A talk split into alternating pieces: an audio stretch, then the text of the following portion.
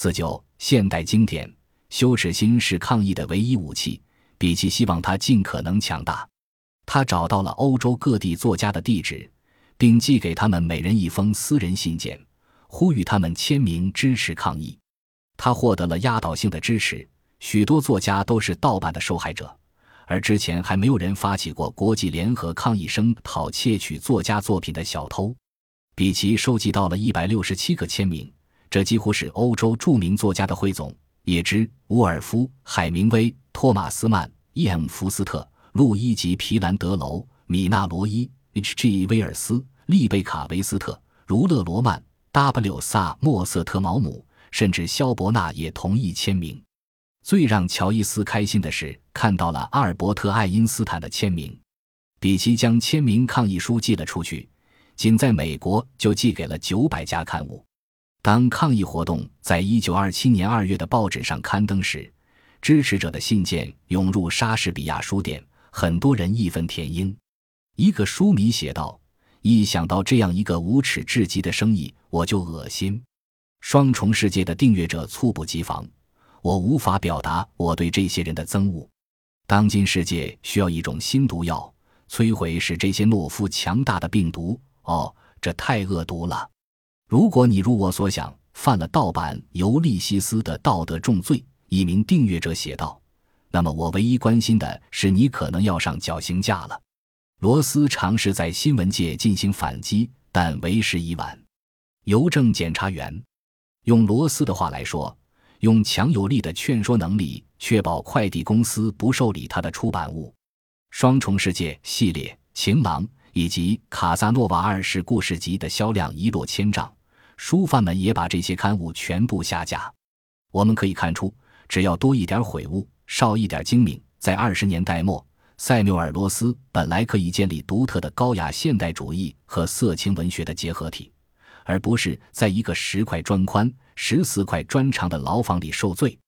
他的厕所是一个白色的水桶，水桶放在一张《纽约时报》上面。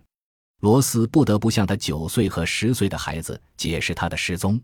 我可爱且勇敢的孩子们，他写道：“我因为难以理解的状况，不得不离家时间更长一些。”他写信告诉儿子，他生命中唯一需要的东西就是忠于好书，学会热爱书籍。要一遍一遍的读，这样一来，你不仅对故事耳熟能详，也会对它的片段、语句，甚至是用词十分熟悉。他从盗版中获取的钱财无法弥补他所失去的东西。尽管有过繁荣的时刻，但他的生意充满危险和不稳定。罗斯对出版帝国向往的原因比索取金钱更为深刻。一九一三年，罗斯十九岁。他白天在纽约公共图书馆读书，晚上睡在公园或公寓走廊里。在哥伦比亚大学，他是一本名为《抒情集》的诗歌杂志的编辑，并在战争期间遇见了一个叫安娜的姑娘。安娜和她的家人住在布鲁克林。罗斯会在晚上去他家，爬到他位于二楼的房间，坐在他旁边，而他则躺在床上。罗斯给他读祭词、雪莱和史文鹏，有时他读自己的诗。最终，安娜告诉他，他对他一周只有十四美元的生活充满疑虑。罗斯记得他说过，如果他能一周赚四十美元，那么事情就会大不一样。最终，安娜嫁给了一位一周赚八十美元的牙医。罗斯将自己隐居于诗歌的高远呼唤中，将仅存的钱全部用于出版一本薄薄的诗集。这是安娜为了嫁给牙医而拒绝的东西。他称这本集子为。第一次给予，由于依靠诗歌永远不能付清账单，卖书成了唯一使他快乐的事情。许多著名作家和出版商参观过罗斯的书店，他还声称自己认识麦克斯·伊斯门、本·许布西、托马斯·塞尔托兹和米纳罗伊。罗斯在纽约文学界并不出名，但有一席之地。约翰·奎因听说他是一位疯子诗人。并认为他要么是一个傻瓜，要么是一个野人。罗斯将自己诗歌和小说的手稿寄给哈考特、达顿等著名出版商，他们都发出了拒绝信。一九二一年，伦纳德·沃尔夫写信告诉罗斯先生：“非常遗憾，霍加斯出版社即将出版的书已经列满计划，无法再增加任务量。”如果罗斯知道伍尔夫也拒绝了《尤利西斯》就好了。在试图发表文章时，小评论审判开始前两天，罗斯作为书迷给乔伊斯写了一封信。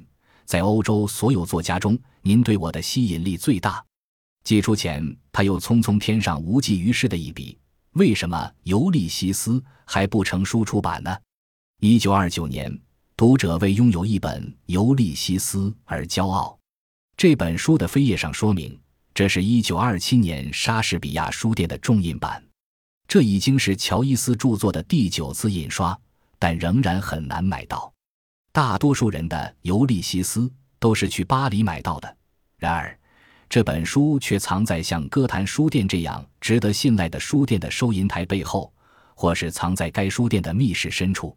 它的售价大约十美元，比普通读者买的其他书要昂贵很多。但还是很划算。它有出名的纯蓝色封面，在最后一页角落处还恰到好处地写着“地荣达朗季埃”。但若了解细节，就会发现不对劲的地方。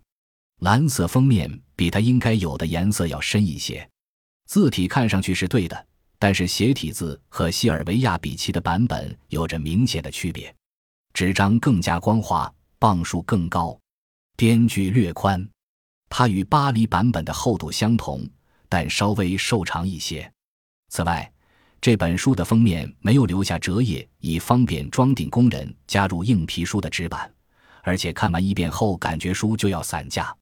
列着乔伊斯其他作品的那一页没有了，而列着他的其他出版商的那一页有诸多错别字，例如第一个就出错的 Jonathan Cape，然后是书籍。莎士比亚书店的版本上清晰地印着作者名和书名，而这本书的书籍是空白的。瑟缪尔·罗斯不再费心搞杂志了。一九二九年第一次出狱后，他就做起了盗版书生意。他一九二七年盗版的《尤利西斯》并不差。罗斯监督细节，并付钱请第十七大街的里奥温格兄弟印刷店重新排版。这意味着，如果有任何一版《尤利西斯》，可以在美国获得版权，那一定是罗斯这版。这是他针对西尔维亚婊子，他开始这样称呼他的完美复仇。牢狱之灾和文学流放使罗斯前景黯淡，出版商似乎只是一群不择手段、毫无底线，并且根本不屑文学的资本家。而从另一方面讲，他很勇敢，在纽约正风协会的压力下。像科诺普夫和利夫莱特这样的既得利益者早已退缩，而罗斯将自己视为愿意为文学而奋勇向前的亡命之徒。除了他，没人有胆量向美国民众呈现《尤利西斯》这样的书。受在维尔福尔岛上服刑以及西尔维亚比奇抗议的影响，罗斯将他的生意转为地下，远离新闻界和美国邮政系统。他将办公室与存放非法书籍的仓库分开，频繁更换出版社名字和印刷厂地址，并时常突然举家搬迁。批发盗版书意味着书店会承担最大风险，并且他可以在消失很久之后，如果他还能出现，榨取每一笔生意的油水。野心勃勃的走私商会雇佣推销员，推销员带着公文包挨家挨户进行推销。或者开一辆不起眼的卡车在书店门前兜圈，司机会走进书店，问店员需要多少本《阿弗洛狄特》或《婚姻之爱》，然后在卡车后备箱翻找，以零售价的一半卖给他们。下次卡车过来兜圈时，司机会换成另外一个人。瑟缪尔·罗斯在刑满释放后变得更加行踪不定，所以纽约正风协会想再次逮捕他时，是利用他的弟弟才抓到他的。一九二九年十月，麦克斯罗斯带着装满银回书样本的公文包，在老百汇下城区逐门逐户进行推销，但他非常不走运，他将货物推销到了萨姆纳正风协会的盟友那里。当麦克斯第二天下午按照预约时间抵达那人的办公室时，约翰·萨姆纳、一名警察以及一名邮局检查员假装在隔壁办公室工作，并在麦克斯大肆推销时不经意的经过。那名叫赖瑞的警察花了六十美元买了《尤利西斯》。查泰莱夫人的情人芬尼希尔回忆录在前一手的一瞬间，他逮捕了麦克斯。当他们发现这个人正是塞缪尔·罗斯的弟弟时，一行人追踪到了第五大道上的金鹿出版社，在那里，正风协会的追捕手逮捕了塞缪尔和一名推销员，并发现了三百本淫秽书。但是事情还没完，麦克斯恰好带着一大串钥匙。萨姆纳在找到他签署的一个租房合同后，立即前往合同上的第五大道，用钥匙打开大门。这是一个仓库。里面储存着广告材料、包装和运输存货到全国各地的各种设备，以及大量的书，大部分是查泰莱夫人的情人和盗版《尤利西斯》。他们没有搜查令，一个警察整夜守着仓库，确保证据确凿。罗斯因参与全国范围内的盗版乔伊斯作品，被判处有期徒刑六个月至三年。他在离开监狱后不到一年，又回到了监狱。当罗斯服刑六个月刑满释放，一个侦探手持逮捕证在监狱门口等候逮捕他。他被引渡到宾夕法尼亚州，在那里他又一次因出售《尤利西斯》而被捕。他因为乔伊斯的书在纽约服刑六个月后，又在费城服刑三个月。即便如此，他也没有停止活动。瑟缪尔·罗斯是现代主义的化身，像玛格丽特·安德森一样。他想创办一份大胆的杂志，致力于至高无上的艺术。他坚持认为，艺术家有权印制自己的作品，只受文学标准评判，而无关他者。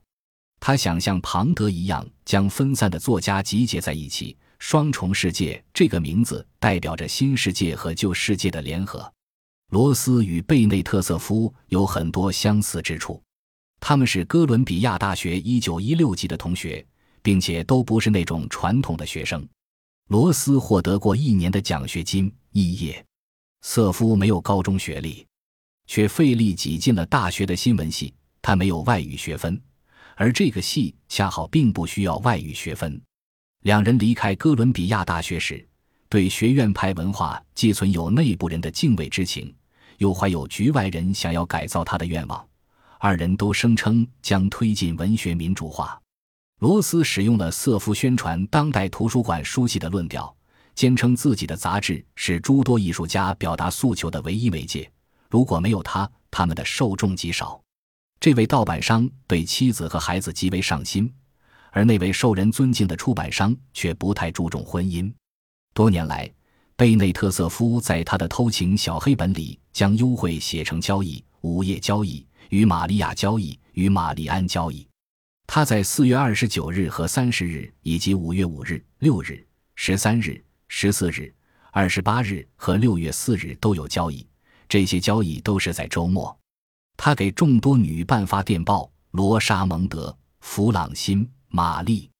有许多电报是发给玛丽安的：“想你，亲爱的，迫不及待，想你，念你爱你的贝内特。”而玛丽安就是玛丽安·克洛普福。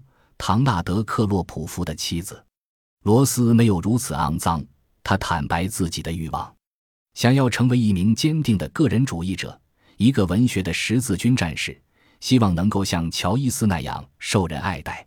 罗斯想得到詹姆斯·乔伊斯和埃兹拉·庞德的声誉，想要让自己的名字和他们的名字并排印在《双重世界》编辑一栏上。某种程度上，他已经在信笺上这样做了。